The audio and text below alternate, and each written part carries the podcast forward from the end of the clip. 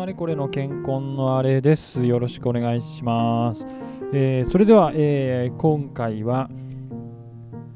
分野、建設コンサルタントの技術分野について語っていくシリーズです。えー、トンネルについて話をしていきたいと思います。で、このシリーズでいきますと、前回橋梁の話をいたしまして、その、まあ、次の回としてトンネルを話していこうと思うんですが、えー、と早速参ります。はい、参ります。えー、まずですね、トンネルというものの目的なんですけれども、あ、えっ、ー、と、そっか、えー、このトンネル、今回は、あの橋梁と同じように、あのいろいろね、鉄道とか道路とかあるんですけど、一応メインには道路トンネルのつもりで話をします。で、まあ、目的は何か、道路トンネルの目的は何かっていうと、え、ー、と、橋梁と同じように、ある場所からある場所へ人や物を運ぶ、えー、交通手段としてトンネルっていうものが、まあ、道路トンネルの場合はあるわけですね。で、えーと、これも橋梁と同じで、普通の道路、例えばあの土を盛ったりとか、まあ、今の地面、今の地面の形のまんまに道路を作ることができるんだったらそれが一番いいんです。楽なんです。えーと、工事も簡単管、理も簡単、一番安い、えー、経済的で合理的なんですけど、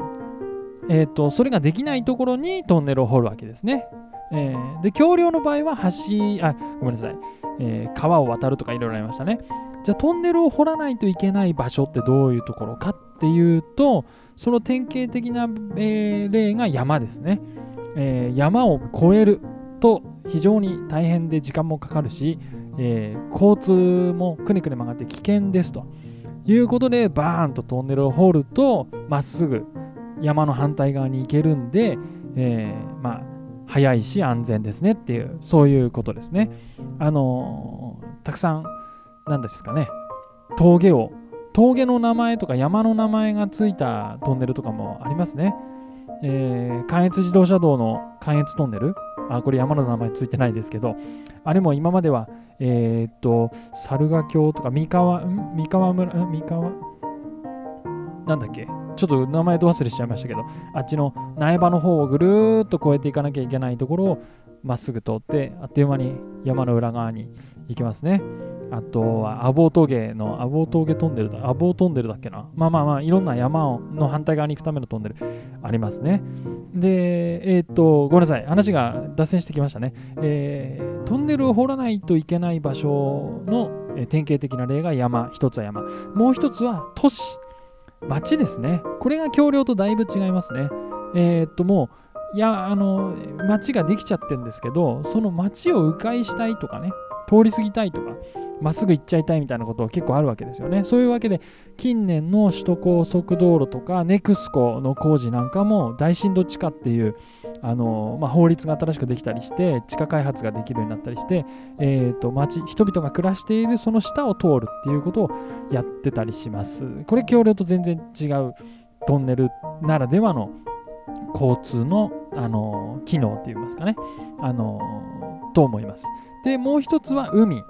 えー、海は、これは橋と近いですよね。あの橋で海を渡るってこともありますけど、トンネルっていう場合もあります。有名なのが青函トンネルって言って、えー、青森から、あのー、北海道に行くやつ。それから海ほたる、んとアクアラインか。東京湾アクアライン。あれは一部が橋で一部がトンネルですね。海の反対側行ってます。それから関門橋のトンネルっていうのはあれ人道だけなんでしたっけ？自動車トンネルもあるんでしたっけ？関門橋は。ちょっと関門海峡忘れましたけど。まあそういう感じで、えーと、海の反対側に行くためのトンネルっていうのが、えー、あります。それで、えっ、ー、と、ちょっと一回脱線しますけど、道路トンネルって言いながらですね、このトンネルが橋梁と結構違うのは、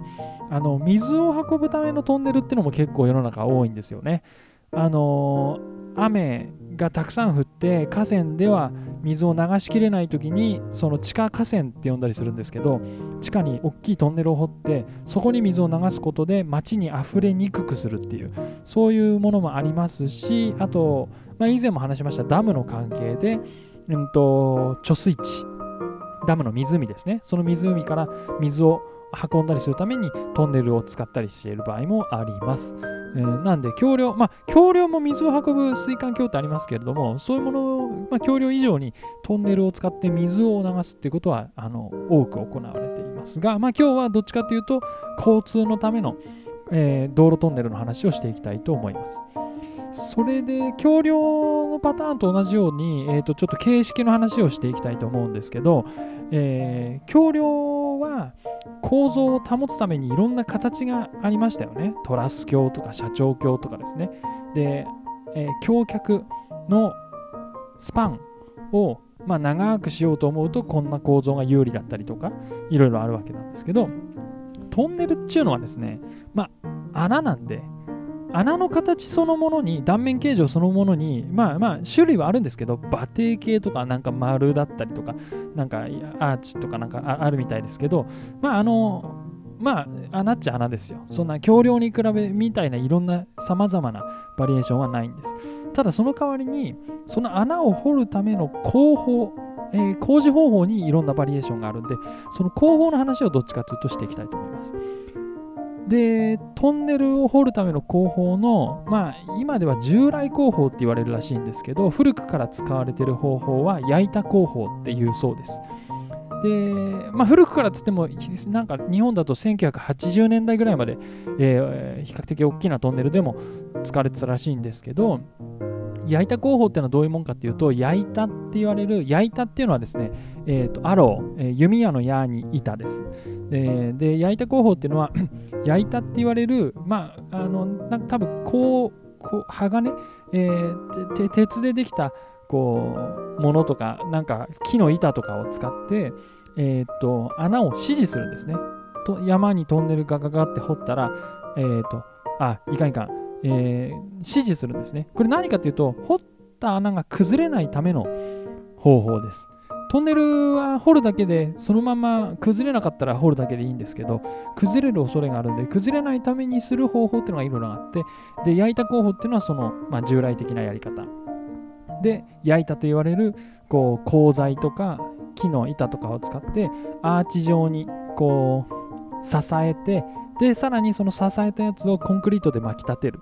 うんっていうものですね。それでコンクリートと鋼材とか板が、まあ、一体になったアーチ状の構造物で、えー、中の空間を守ってやることで上から山が崩れようとする力に対してそのアーチ状のその複合構造物で守ってやると。まあそういう方法ですね。で、これに対してもう近年は、えー、すっかり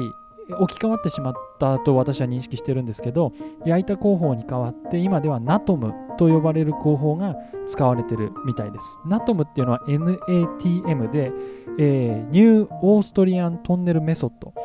の略。日本語にすると新オーストリアトンネル工法ってことで国の名前がついちゃってる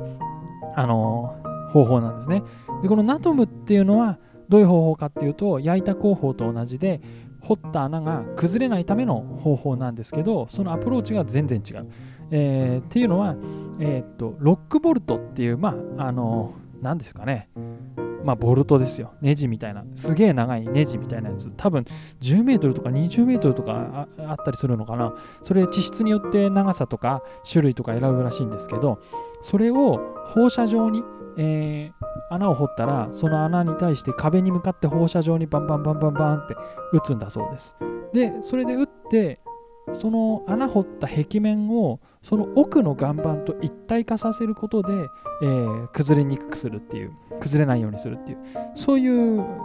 あの方法なんですね。だから中から中にトンネルの中に構造物を作って支えるんじゃなくてもう岩盤と一体化させれば落ちてこないよねみたいなそういうことらしいんですけどこれちょっと言葉で伝えるの非常に難しいんで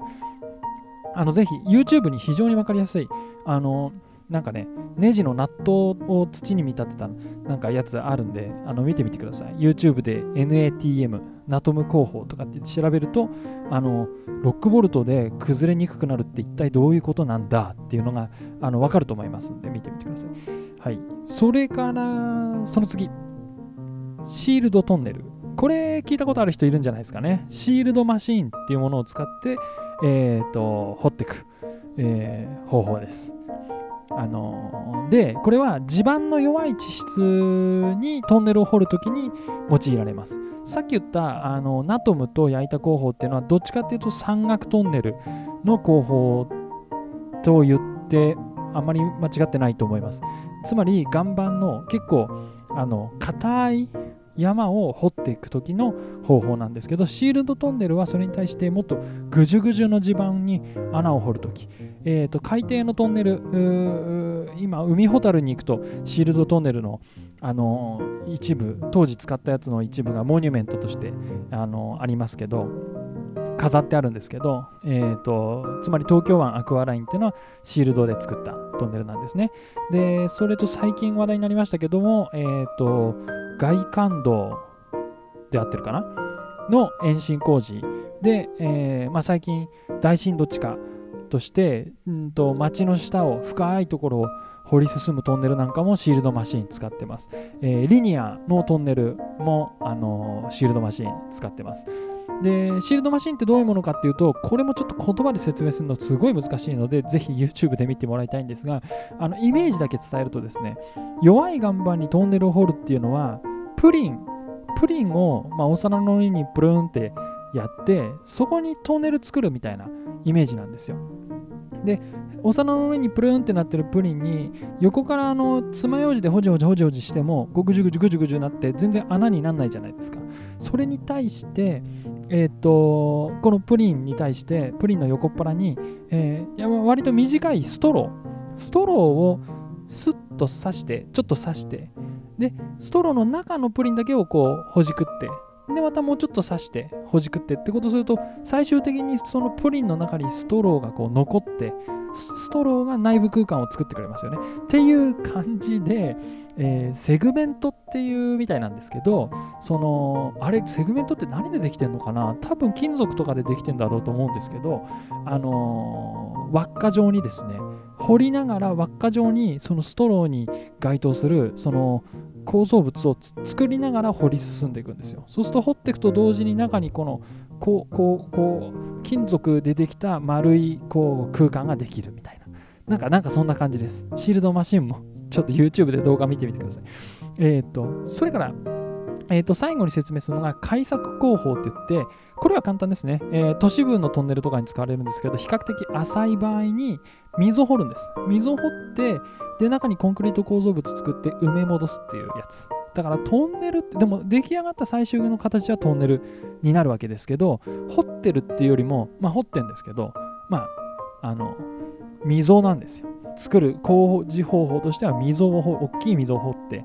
あのー、って感じです。オープン、オープンとかよく言いますよね。えー、開削工法というものです。で、この掘るのはいいんですけど、掘りながら、えー、掘りながらつうかな、掘ってコンクリート構造物を地下に作るっていうやり方にまたいろいろなんか坂巻工法とかですね、ケーソンとかあるみたいなんですけど、まあその辺もちょっと、あのー、マニアックな話なんで、開削っていう方法があるっていうことを知っていていただければなと思います。うんと。でですね、トンネルの特徴の話をしていきますけども、えー、っと、まずですね、橋梁と全然やっぱり違うんですよね。目的は似てる、交通手段という意味で似てても、あのまず地下なんでやっぱり空間が狭いから施工が大変だったりとか、いや、施工はやっぱり橋梁の施工も大変だとは思うんですけど、あと何が大変かっていうと、えっと、地下の場合は空気を常に送ってあげないと酸欠になっちゃうんですよね、施工中に。その空気は送んなきゃいけないし、あと逆に掘った土は外に出してやらないと次の先に掘っていけない。どんどん土は溜まっていっちゃいますよね。だから土は出さなきゃいけないし。で、空気を送ったりするために、えー、空気をこう循環させるためにファンとか使うんですけど、そのための電気は送っていかなきゃいけないし、あとですね、水との戦いみたいですね、常に。あの地下水が溢れてきて、その水埋まっちゃったら中で作業してる人大変なことになっちゃうんで、常に水を外に出してやらなきゃいけないんですよ。っていうように、地下に空間を作るっていうのは、なんかいろんな空気だ、水だとか、そのための電気だとか、あと発生した土外出すとかですね、いろんなあっちゃこっちゃ出てきて大変だっていう、そういう、そういう、やっぱトンネル工事ってのは危険もありますし、難しいっていう、そういうことあるみたいですね。あとさっきの水の話で言うと山岳トンネルの場合はその排水勾配っていうこう排水勾配はちょっとごめんなさい今言葉の使い方間違えたかもしれませんけどトンネルに勾配がある場合は必ず下から掘っていけば水がこう下に出てくるんですよね。えー勾配の上から掘っていくと掘った先からそこにどんどん水が溜まっていっちゃうんで工事が非常にしにくいっていうことであの勾配の下から掘るみたいです。うん、なんかそんな感じで水とトンネルを掘るときの水問題っていうのはいつも大変みたいですね。それと、えー、っと、同じようにですね、じゃあそんな感じで工事が大変なわけですけど、えー、見事にトンネルができましたと。